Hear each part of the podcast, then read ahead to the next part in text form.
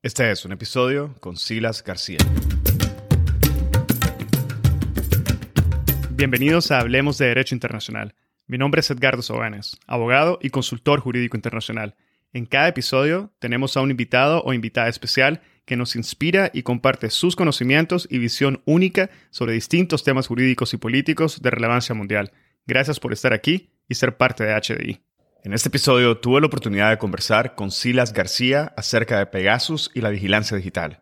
Silas inicia el episodio clarificando lo que es Pegasus y la empresa detrás de su fabricación y desarrollo. Aclara las diferencias entre malware, virus, gusanos, spyware, troyanos y ransomware.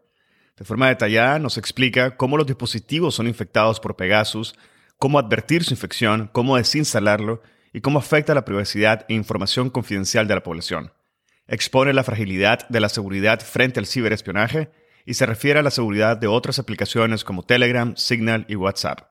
Nos habla sobre los objetivos comunes de Pegasus y los estados que contratan el servicio.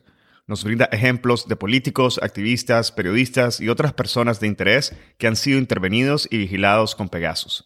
Nos comenta además sobre los más de 45 países donde se ha utilizado el spyware, entre ellos Marruecos, Qatar, Yemen, Emiratos Árabes Unidos, Bahrein, Francia y España. Finaliza abordando el futuro del uso de las tecnologías invasivas y los actores responsables. Silas García es graduado en Ciencias Políticas, estudió un posgrado sobre seguridad y defensa en el Instituto Universitario Gutiérrez Mellado y escribe para la revista Ejércitos en su sección de ciberdefensa. Espero que disfruten de este episodio, lo compartan en sus redes sociales y con quienes consideren podrían beneficiarse del contenido. Esta es la forma más fácil de fomentar el proceso de diseminación difusión de temas de derecho internacional.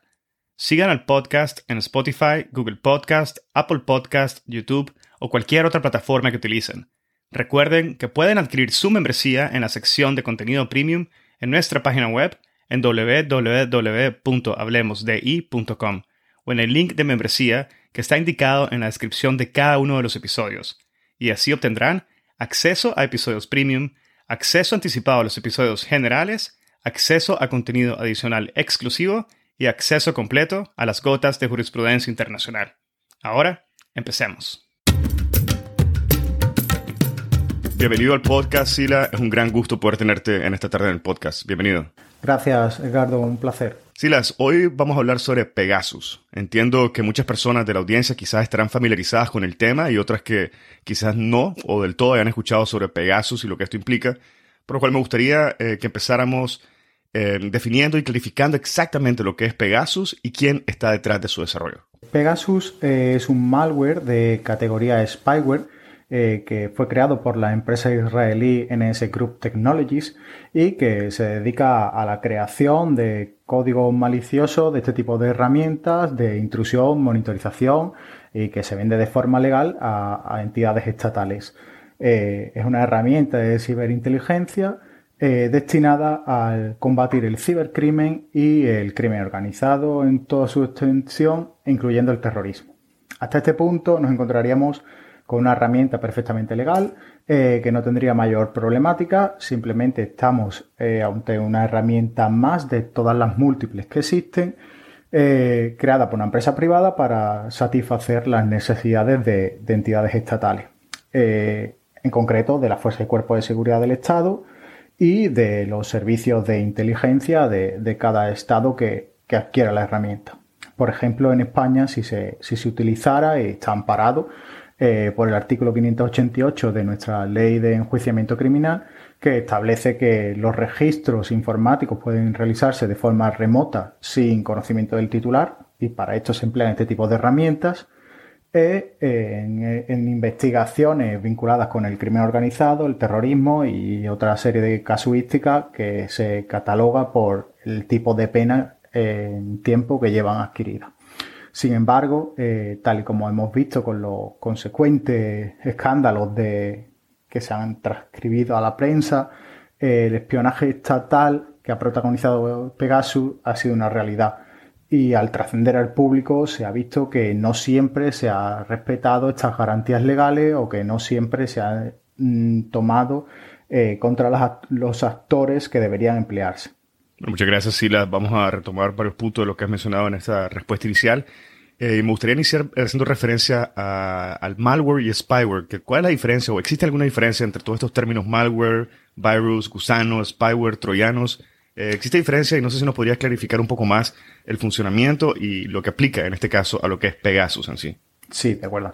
Eh, mire, en términos conceptuales, para que la audiencia lo entienda, eh, un malware no es más que un código malicioso o un programa informático destinado a, romper algo. No, no estamos construyendo, sino que estamos rompiendo.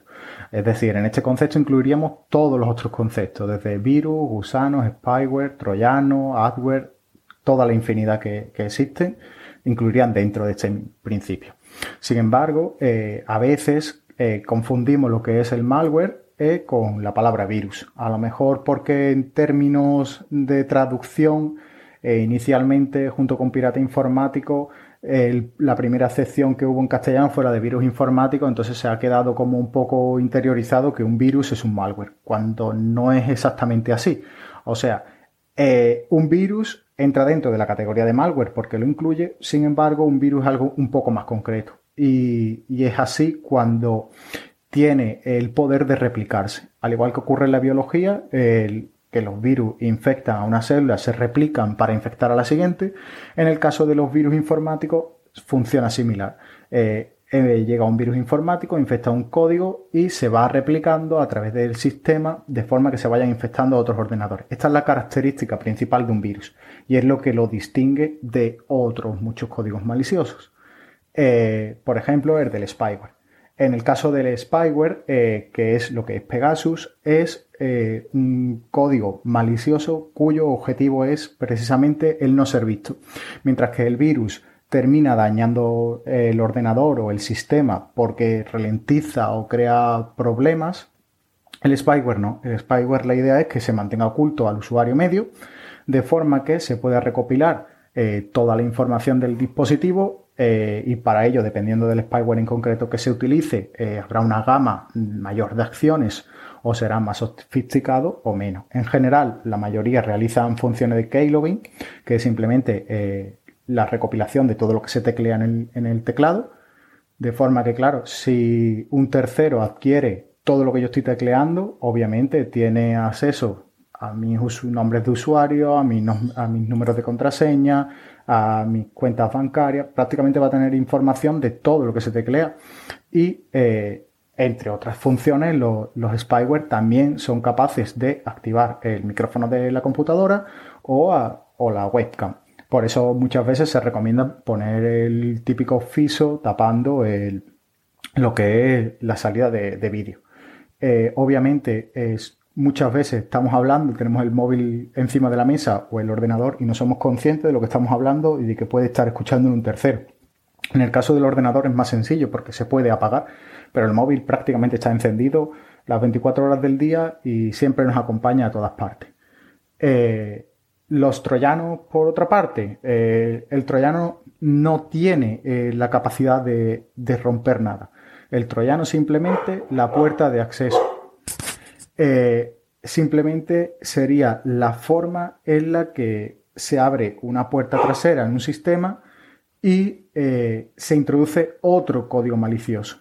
En este caso, podría meter un spyware o un ransomware o un gusano informático.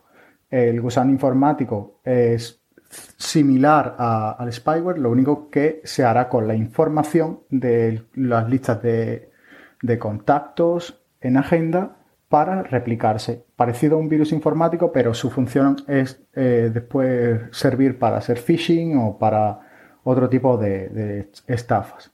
Y por último, el ransomware eh, es el tipo de malware que va a cifrar la información existente en el, dispositivo.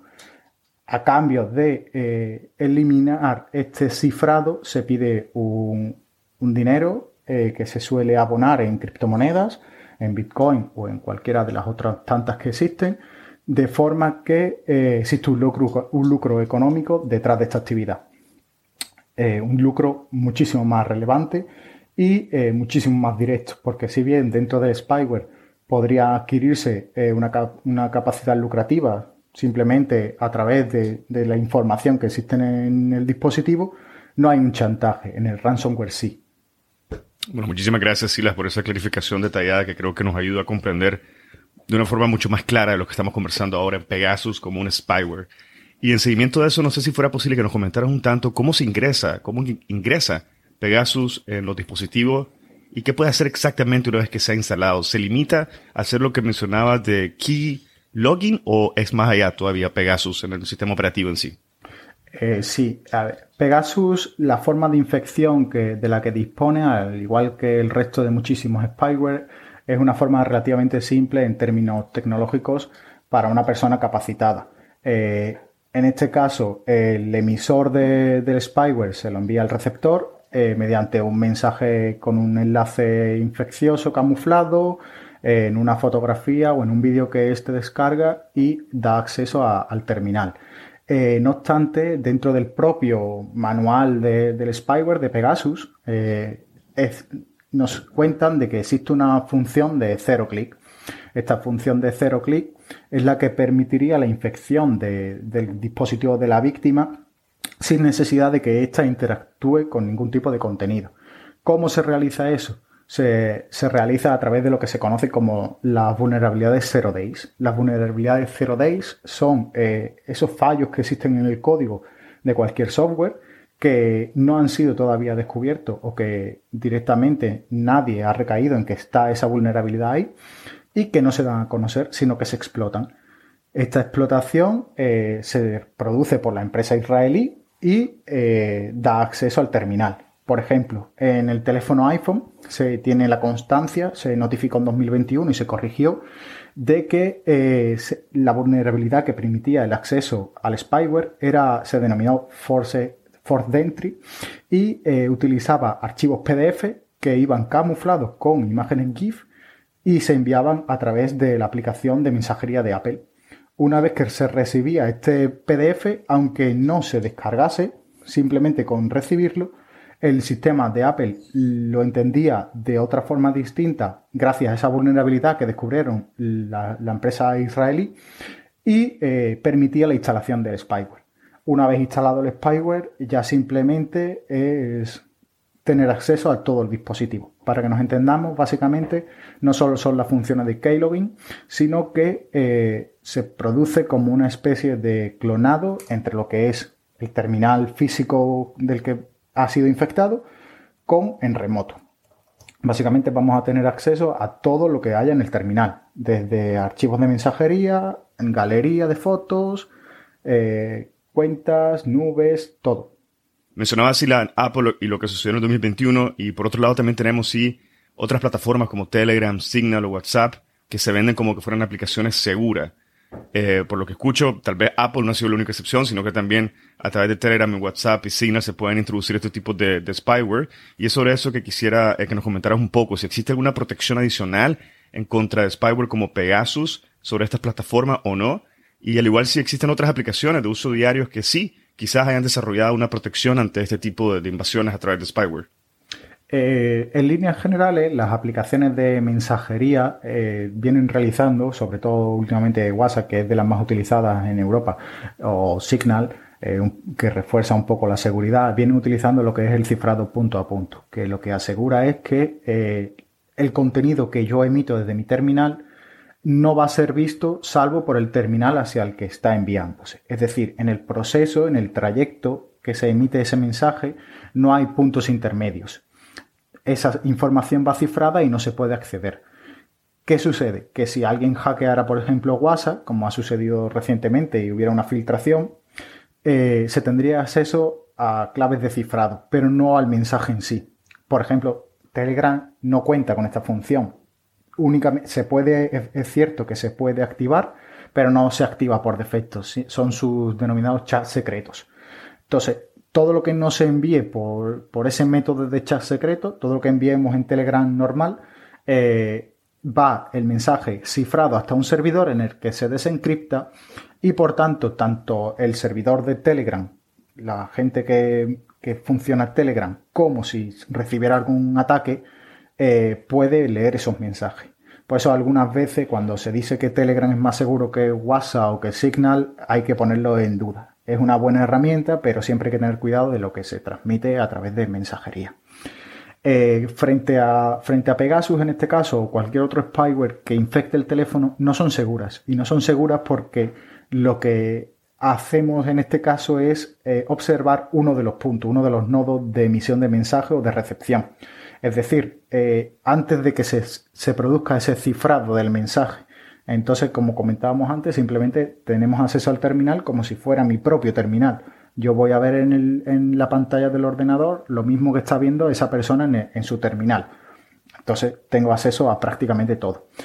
Respecto a si se han producido correcciones de, de software que permitan que existan herramientas que luchen contra, contra este tipo de spyware. Sí, existen muchísimas correcciones, pero también es cierto de que existen también muchísima, muchísima investigación por el otro parte. Eh, la empresa israelí y todas las empresas que se dedican a este tipo de cibercapacidades eh, al final están ofreciendo un producto y ese producto se basa en detectar esas vulnerabilidades zero days antes de que sean corregidas.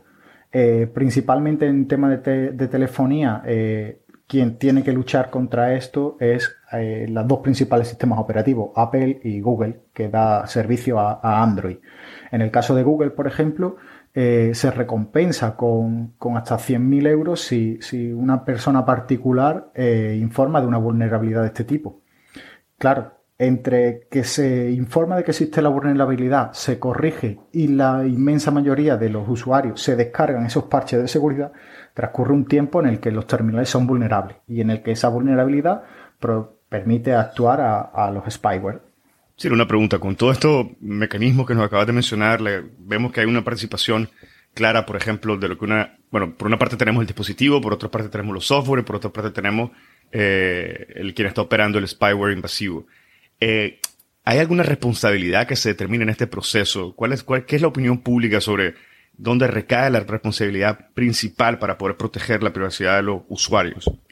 Sí, eh, en términos jurídicos, la responsabilidad es compartida por la empresa desarrolladora del sistema operativo, en este caso eh, Google, Apple, la empresa que desarrolla el software y también por la empresa que da servicio. En este caso, los sistemas de mensajería, eh, tienen que aplicar una ley de protección de datos. A nivel europeo tenemos la ley de protección de datos que protege contra esas violaciones de nuestra intimidad.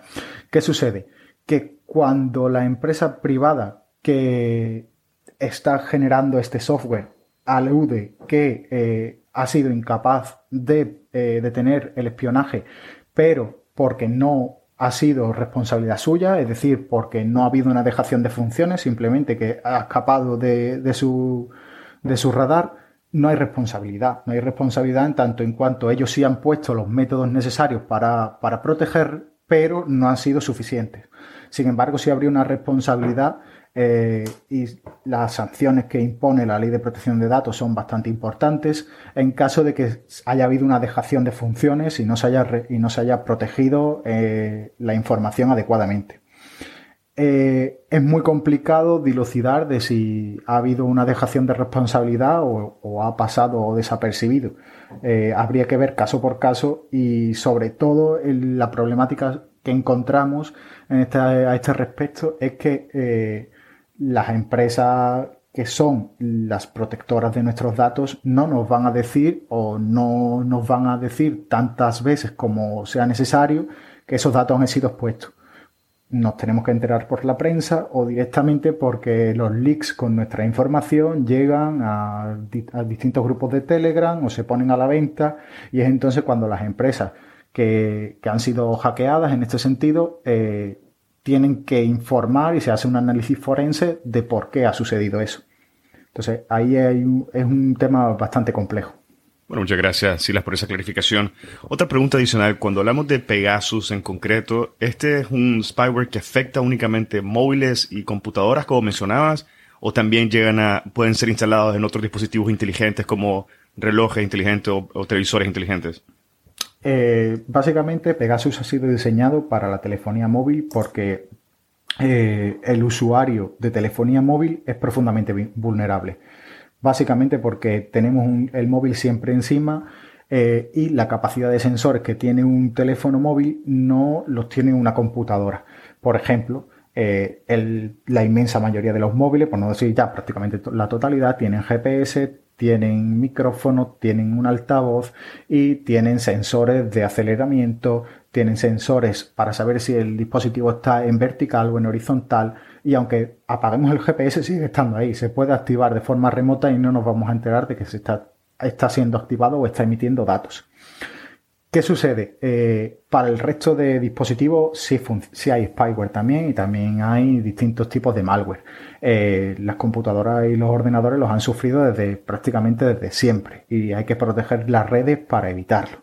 Sí es cierto que eh, lo que es portátiles y ordenadores de sobremesa, Windows y Mac, en general eh, existen mayor cantidad de recursos para detener estos spyware que en telefonía móvil. Eh, pero todo lo que esté eh, conectado a Internet es hackeable, todo. y de hecho ya ha habido ciertos problemas porque se han hackeado dependiendo qué sistemas, por ejemplo, en Alemania en el año 2020, en plena pandemia, falleció una persona porque un ataque de ransomware detuvo la, las urgencias de un hospital. Detuvo la forma en que, se en que funcionaba el sistema de admisión y paralizó eh, las urgencias de forma que esta persona no recibió asistencia sanitaria y falleció. Eh, si realizáramos un ataque que incapacitara un sistema, por ejemplo, una máquina de oxígeno, pues mataría a una persona perfectamente. Pero todo lo que esté conectado a Internet puede ser hackeable. Eh, y todo tiene una función que se puede extraer. A veces eh, la comodidad que ofrece el tenerlo todo conectado tiene un precio. Por ejemplo, eh, no somos conscientes de que la rumba o cualquier otro dispositivo de limpieza lo que está haciendo generalmente es mapear completamente nuestro móvil. Está haciendo un traqueo de, todo lo que son nuestras instalaciones, de todas nuestras habitaciones. eso tiene un precio para dependiendo de qué persona. Igual en los dispositivos de salud general, por, por ejemplo los smartwatch, eh, tienen una, serie de, datos y de información de inteligencia que dependiendo para qué usuario pueden ser muy importantes o no. Aquí ya entraríamos un poco en el terreno de la distopía, pero eh, si por ejemplo en España y en la Unión Europea en general no tenemos ese problema, pero en Estados Unidos si una empresa eh, dedicada a vender seguros de salud tuviera acceso a la monitorización de cardiovascular que generan los smartwatch, pues a lo mejor, dependiendo de los resultados, se podrían ver en la potestad de rechazar algún tipo de clientes que de otra forma no hubiera tenido esa, posibilidad. Sí, efectivamente, eso que mencionas es un escenario que se ha planteado en distintas ocasiones, es la venta de la información de tu dormir, tus hábitos a las empresas de seguro para calcular lo que te tienen que cobrar. Pero una pregunta, toda esta información que se va acumulando en una, una nube, las personas, los individuos, los usuarios están conscientes de que esto se va acumulando y acumulando y que existe una potencialidad venta de esa información a futuro y esto estaría sujeto a la aprobación del usuario o, es algo que ya se está escapando de las manos de los usuarios? En general, el problema que existe es que las personas somos vagas por naturaleza y cuando hay que leer no se lee y muchas veces aceptamos términos y condiciones de utilización dependiendo de qué aplicación sin leerla. Eh, a mí, por ejemplo, me interesa tener una linterna en el móvil o una aplicación que reproduzca música distinta a la que viene instalada por defecto, entro en, App Store o incluso si está de pago, pues a lo mejor busco el punto APK en internet, la descargo y ya tengo mi aplicación. Problema que cuando hacemos esto no somos conscientes de por un lado, la, cantidad de permisos que estamos dando a esas aplicaciones para recopilar nuestros datos y, por otra parte, eh, de lo que podemos estar descargando. ¿Qué pasa? Que no, según mi opinión, no es que no lo sepamos, es que directamente nos da igual. A veces tendemos a pensar que porque alguien sepa mi nombre, sepa mis apellidos, pues no hay problema ninguno. Porque alguien tenga mi DNI, pero si, si, lo ofrezco diariamente cuando me llama. Sí, el problema es hasta que un cibercriminal quiere hacerte daño y lo tiene súper fácil para hacerlo. Simplemente en una foto del DNI puede, puede hundirte la vida. Puede... Mejor no doy mucha, mucha información a este respecto, pero se pueden realizar compras por internet, te pueden abrir no, servicios a nombre tuyo que no desearías tener y demás. Esto lo saben los, cibercriminales y la sociedad en su conjunto. Si no lo sabes, porque no quieres saberlo. Porque es mucho más fácil aceptar los términos de condiciones que leérselos. Y lo hacemos todos, o sea, yo incluido. Es imposible leerse todos los términos y condiciones que aceptamos. Bueno, muchísimas gracias, Silas, por esa respuesta. No sé si ahora sería posible eh, que nos comentaras un poco sobre la verificación. Eh, ¿Cómo se procede o existe la tecnología necesaria para poder verificar si Pegasus ha sido instalado en nuestros dispositivos móviles y proceder también a, a desinstalarlo o no existe esta tecnología? A ver, como todo en esta vida, existen matices, dependiendo sobre todo de quién seamos y, si se nos han instalado o no. No olvidemos que a fin de cuentas Pegasus es un software empleado para estados y irá dirigido a gente con un nivel adquisitivo importante. En tanto en cuanto solo su instalación, estamos hablando de que son 650 mil dólares por, por número de teléfono. O sea, no es un precio que sea relativamente pequeño para espiar a mi vecino. Eh, entonces, va centrado en una serie de objetivos. Eh, perdón, perdón que te interrumpa únicamente. Me acabas de decir que son 650 mil dólares por dispositivo. O sea, cualquier persona al que se le envía el, spyware se tiene que pagar 650 mil. Exactamente. Existe eh, una cuota inicial que, que son 650 mil dólares para el primer dispositivo y después por cada paquete de 10, de 10 líneas adicionales son 500 mil dólares. O sea que estaríamos hablando de un precio aproximado de, de 50 mil dólares por cada línea a partir de esta inicial. Sumándole además unos gastos de actualización porque efectivamente eh, esta, esta tecnología está basada en unos errores de vulnerabilidad que si me los corrigen y me los cambian, eso tiene un coste. Volver a infectar o sea, esas, esas actualizaciones también tienen un coste. Por eso no es una tecnología que esté al alcance de cualquiera. Y, volviendo a, la pregunta de si podemos desinstalarlo o no, eh, pues sí, efectivamente se puede saber si estamos infectados. Eh, por ejemplo, ahora en Internet, eh, recientemente, a raíz de, los escándalos que se produjeron, Amnistía Internacional colaboró con una parte de desarrolladores y crear una herramienta que se llama Mobile Verification Toolkit, eh, por las siglas en inglés MVT, eh, que, sirve precisamente para ver si, estamos infectados o no. Eh, es un poco complejo de utilizar, así que otros desarrolladores crearon una app de esta que se llama Amazing, que básicamente es darle una interfaz gráfica a, a emplear, de forma que sea más fácil de comprobar si estamos infectados o no. Yo he utilizado ambas, me ha dado un resultado negativo para mi dispositivo, yo tampoco soy nadie para, que alguien tenga interés en espiarme, pero eh, no se sabe hasta qué punto esta aplicación, estas dos herramientas podrían dar, dar, falsos positivos o no.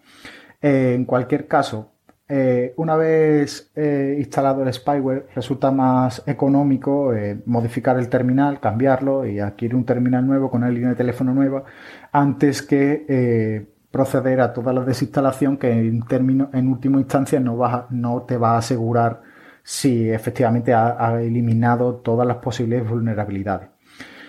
Eh, no obstante, aquí el problema que tendríamos es saber hasta qué punto hemos sido vulnerables y hasta qué punto información sensible eh, ha sido exfiltrada, eh, sobre todo en términos de, gobiernos y en términos de, actores estatales.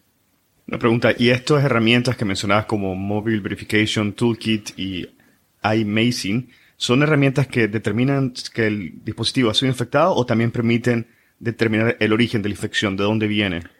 Eh, simplemente te dicen si el dispositivo está infectado en ese momento. Se basa en una, serie de capacidades forenses eh, a nivel informático que buscan los rastros que deja, que deja el spyware para determinar si ese dispositivo ha sido infectado o no. Pero no, no es capaz de saber cuál es el origen. Es ahí el mayor problema y habría que ver caso por caso de de dónde puede provenir y cuándo se instaló y habría que cotejar fechas en posibles infecciones y eh, información exfiltrada. Es un trabajo muy arduo y, complejo. Bueno, muchas gracias. Y continuando a nivel práctico, me gustaría preguntarte quiénes son normalmente los objetivos de Pegasus, o quizás dicho de una manera más correcta, quiénes son los objetivos de quienes contratan normalmente el servicio de Pegasus. Eh, como hemos dicho anteriormente, eh, Pegasus es una herramienta para estados y la empresa NS Group solo se lo vende a estados. ¿Qué sucede? que existen varios, varios frentes abiertos. En primer lugar, eh, los estados a los que se vende esta herramienta no siempre son estados democráticos y por tanto no siempre van a producir los resultados que esperamos. Y por otro lado, existen entidades privadas que pueden realizar colaboraciones con algún estado bajo cuerda, con estados no precisamente democráticos, para que en su nombre adquieran esa herramienta. Sobre el papel, Pegasus permitiría a los estados legítimos infiltrarse en las redes de terrorismo y el crimen organizado. Y de hecho ha tenido grandes éxitos. Gracias a, su herramienta, eh, México consiguió atrapar al narcotraficante El Chapo y, luchó contra muchísimo, muchísimo parte del crimen internacional de, de las redes de droga internacional. Eh, el problema es cuando estos mismos estados utilizan este, este, tipo de cibercapacidades para infectar a periodistas, a eh, activistas, a disidentes políticos, ahí es cuando empezamos a tener problemas. Y en México, por ejemplo, se, dio el caso de que se detectó el spyware en múltiples periodistas y en la, y en la oposición. Pero no solamente en México. En México no es un caso puntual, ya que la compañía israelí vende el software a más de 45 países en todo el mundo y entre ellos estados como Marruecos, Qatar, Yemen, Emiratos Árabes Unidos, Bahrein y también estados europeos como Francia, España, Alemania. Es obvio de que algún tipo de mal uso del software se puede dar. En España, por ejemplo, se constató de que el software se había movido en entornos políticos del independentismo catalán. Precisamente se, habló de que personalidades como Carles Puigdemont o Pere Aragonés habían sido infectados. Y de hecho, a raíz del escándalo, el CNI confirmó de que se espió a 18 políticos catalanes. Eso sí, se espió a esos 18 políticos catalanes con su autorización judicial. Sin embargo, todavía hay quien puede dudar efectivamente de si hay más políticos que hayan sido espiados y si se ha autorizado este espionaje o no. Eh, entre los actores que están involucrados eh, existen también indicios de que, de que nuestro presidente Pedro, Sánchez pudiese haber sido infectado con el virus. Obviamente eso ya no va a ser los servicios de inteligencia españoles. Habrán sido otros servicios de inteligencia de otros países quien hayan implantado ese spyware en, en, nuestro, en nuestros políticos, entre ellos, por ejemplo, Margarita Robles. Eh, además, existen evidencias eh, y sospechas de que en Marruecos podría haber utilizado el, eh, a Pegasus contra España a raíz de, la infección de la entonces ministra de Exteriores Arancha González Laya, quien presuntamente en 2021 habría sido infectado. Y digo presuntamente porque precisamente en este caso está siendo investigado ahora mismo por el juzgado central número 4 de la Audiencia Nacional para, para ver de forma con forenses informáticos hasta qué punto se puede trazar esa responsabilidad. Igualmente, al eh, si revisáramos la, la, totalidad de la lista de personas afectadas y de los principales actores objetivos de Pegasus, eh, la persecución de disidentes políticos y periodistas está al orden del día. No en el caso de España, por ejemplo, pero sí en, otras latitudes. Quizás el más mediático eh, sería el periodista Jamal Khashoggi, que fue asesinado el 2 de octubre de 2018 durante una visita al consulado de Arabia Saudí en Estambul, después de que presuntamente el móvil de su esposa hubiese sido espiado. Según todo esto, según fuentes oficiales. Eh, en general es una pregunta muy extensa, porque según las distintas investigaciones que se han venido realizando, entre ellas de Amnistía Internacional y otros organismos como el Forbidden Group, eh, los ataques a la libertad de prensa en este sentido en todo el mundo entre 2016 y 2021 habrían sido múltiples y se podría haber utilizado el software en más de 50.000 teléfonos y en 50 países distintos. En cualquier caso, como decíamos anteriormente, eh, los actores que utilizan este software no son cualquiera, son, son estados debido al importante precio económico que tiene, que tiene la herramienta. Una pregunta, Sila, ya con eso tenemos una idea bastante clara de a quiénes se les ha podido implementar el, virus o el spyware, pero todavía no me queda muy claro si, si es público o si es de conocimiento general las consecuencias de estas infecciones. ¿Cuál ha sido el propósito o el uso actual que se le ha dado al momento de, la vigilancia a través de Pegasus. ¿Es algo que se ha hecho público de alguna forma o no? Eh, no, ni lo vamos a saber porque en general este tipo de, herramientas se utilizan en, ciclos de ciberinteligencia que, eh, aunque después, posteriormente, hayan tenido algún tipo de relevancia o de importancia, eh, no se ha hecho público la fuente de la que ha, ha, provenido ese dato. Entonces, en este sentido, aunque Pegasus hubiera estado involucrado, no se hubiera filtrado de ninguna forma que gracias a él se conocieron los movimientos o la agenda institucional de algún presidente, por ejemplo. Eh, en ese sentido no lo creo. Lo que sí me gustaría eh, poner un cierto punto de relevancia es que de cara a nuestros gobernantes estatales eh, habría que ver hasta qué punto también la empresa israelí en ese grupo es capaz de no interferir en esas investigaciones. Es decir, eh, yo te vendo la herramienta, pero hasta qué punto tengo yo el control de la herramienta, eso no se ha filtrado. Es decir, eh, no sabemos tampoco si, los creadores de la herramienta estaban espiando a todo el resto de, sus clientes a un precio gratuito, porque a fin de cuentas han sido ellos los, los que han creado la herramienta y por lo que le están pagando. Entonces, hasta qué punto esta empresa no tiene el control prácticamente de, la inmensa mayoría de sus clientes. Y a nivel operacional, si las eh, Pegasus sigue operando de forma normal, aún teniendo en cuenta todos estos escándalos y violaciones a la, privacidad, ¿opera tal cual? Sí, efectivamente, de, de momento sigue operando. El, es una lucha diaria entre los proveedores de servicios de, telefonía, en este caso, de encontrar las vulnerabilidades que Pegasus está utilizando, Pegasus y otros spyware. Hablamos de Pegasus porque ha sido el más reciente, pero es una lucha diaria. Eh, a fin de cuentas, el objetivo legítimo del software existe. Es simplemente su mala utilización lo que está produciendo estos escándalos.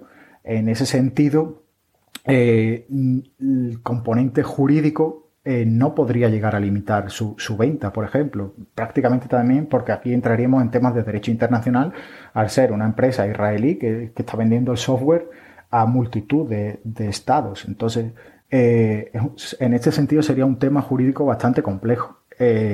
y además, como le digo, hablamos de Pegasus porque ha sido el más importante, pero en el mercado negro se pueden comprar multitud de, spyware a un precio relativamente económico que si bien no tienen estas capacidades tan importantes y tan espectaculares, sirven para a nivel operacional eh, espiar dependiendo de qué, objetivo. Una pregunta, eh, eh, como mencionabas, Pegasus quizás ha sido el que más ha aparecido en, en, los medios, pero existen otros que mencionas, no sé si nos podrías indicar alguno de ellos, pero entiendo además que existiría la posibilidad de que existan otros spyware más poderosos que no sean públicos, que hayan indicios de que se está desarrollando una tecnología de espionaje más avanzada eh, o estamos ahorita en la punta de la tecnología donde podemos alcanzar? Eh, sí, el, problema con, la información respecto a la existencia de estas cibercapacidades es que efectivamente eh, se empieza a tener cierto conocimiento de que se estaban empleando este tipo de recursos a tan alto nivel cuando eh, Snowden hace público sus papeles y desvela el, entramado de espionaje que había por parte de la NSA eh, en Estados Unidos. ¿Qué sucede? Que cuando se filtran esos papeles, se filtraron también una gran cantidad de códigos que eh, ponían al alcance de cualquier persona individual con unos mínimos conocimientos de herramientas sumamente sofisticadas. Entonces tenía se encuentra el caso de que hay gente que no ha, que no ha generado esos, esos códigos porque no tiene esas capacidades, pero es capaz de leerlos y sabe utilizarlos. ¿Qué, sucede? Que eh, numerosos activistas vieron aquí un filón y, numerosos eh, cibercriminales igual. Entonces, cuando vieron ese filón por parte de, eh, de las filtraciones que se produjeron a raíz de, del escándalo Snowden. esto fue Vox Populi y, fue un salto cualitativo de cara al desarrollo y utilización de, spyware. eh, dado que se pusieron los recursos de uno de los mayores eh, estados con las mayores cibercapacidades al dominio de cualquiera. Bueno, muchísimas gracias, Sila. Ya nos estamos acercando al final del episodio, pero antes de terminar quisiera preguntarte por el futuro. ¿Cuál es el futuro que nos espera y cómo podemos limitar el uso de estas tecnologías invasivas? ¿Piensas que el esfuerzo de la sociedad civil debe enfocarse en contra de estas empresas como el NS Group que desarrolla Pegasus o en contra de gobiernos u otra, o incluso otras entidades que son las que contratan este tipo de servicios de vigilancia? ¿Dónde tiene que estar el enfoque de la sociedad civil para evitar que se sigan invadiendo nuestros espacios privados? Bueno, yo creo que tiene que darse un, enfoque múltiple. Eh, como, como, se habrá podido comprobar a lo largo de toda mi intervención, eh, no soy particularmente optimista a este respecto. Y no lo soy eh, en tanto en cuanto la sociedad civil, por una parte, desconoce y tiene unas carencias importantes respecto a la tecnología y la inmediatez que mueve el mundo hace que sea prácticamente imposible que sepamos de, la tecnología que nos aborda diariamente. Y por otro lado, eh, igualmente las empresas que desarrollan este tipo de tecnología se ven eh, forzadas a, unos ciclos de desarrollo tecnológico desbordantes. Y, no conozco prácticamente a nadie que haya creado algo desde, cero todos cogemos mm, inspiraciones eh, en otros productos. En el mundo del software pasa igual. Muchas veces se copia y se pega código y, con ello arrastras el problema. Entonces eh, creo que los esfuerzos deberían ir, por una parte, por parte de la sociedad civil, de ser más consciente de la importancia que tienen sus datos en Internet y del problema y el daño que se puede hacer a, una persona física con la exfiltración de estos datos. Por tanto, habría que enfocarse en la formación de esta sociedad civil en términos tecnológicos y en términos de privacidad. Por otro lado, respecto a eh, los órganos estatales, se deberían de desarrollar eh, las medidas oportunas para eh, establecer mayores y más rígidos mecanismos de control político y jurisdiccionales sobre la utilización de estas herramientas a nivel jurídico. Y eh, por parte de las empresas de tecnología se debe desarrollar de forma más intensa las capacidades de ciberseguridad. Me consta de que actualmente se están haciendo todos los esfuerzos posibles, pero al final eh, lo que sucede es que el cibercrimen resulta muchísimo más eh, lucrativo que la ciberseguridad.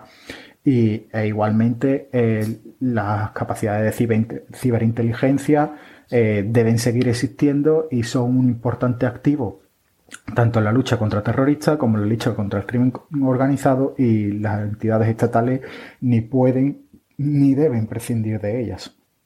Bueno, Sila, muchísimas gracias por haber compartido con nosotros en esta tarde y habernos explicado en detalle en qué consiste Pegasus y cómo nos está afectando el día de hoy en nuestras vidas. No sé si hubiera un elemento adicional que quisieras mencionar antes de dar cierre al episodio del día de hoy. Por mi parte, no, simplemente eh, animar a la audiencia a que se interese más por estos temas y que eh, trate de formarse en las nociones básicas de ciberseguridad y que no aceptemos los términos y condiciones sin leer al menos de qué va un poco y a qué estamos dando los permisos a esas aplicaciones. No, muchísimas gracias por esa advertencia, creo que es muy válida y, y, el contenido del episodio en sí nos da una mejor comprensión del tema y quizás nos apoya de alguna manera también a proteger nuestros espacios. Muchísimas gracias, Sila. Ha sido un verdadero placer tener esta conversación. Muchas gracias. Igualmente, Edgardo. Un placer. Y con esto finaliza el episodio del día de hoy y esto fue una conversación con Silas García. Si encontraste este episodio interesante, te invitamos a que lo compartas y nos sigas en Spotify, Apple Podcast, Google Podcast o cualquier otra plataforma que utilices para escuchar tu podcast Hablemos de Derecho Internacional, haciendo clic al botón de seguir o al botón de suscripción. Hasta la próxima.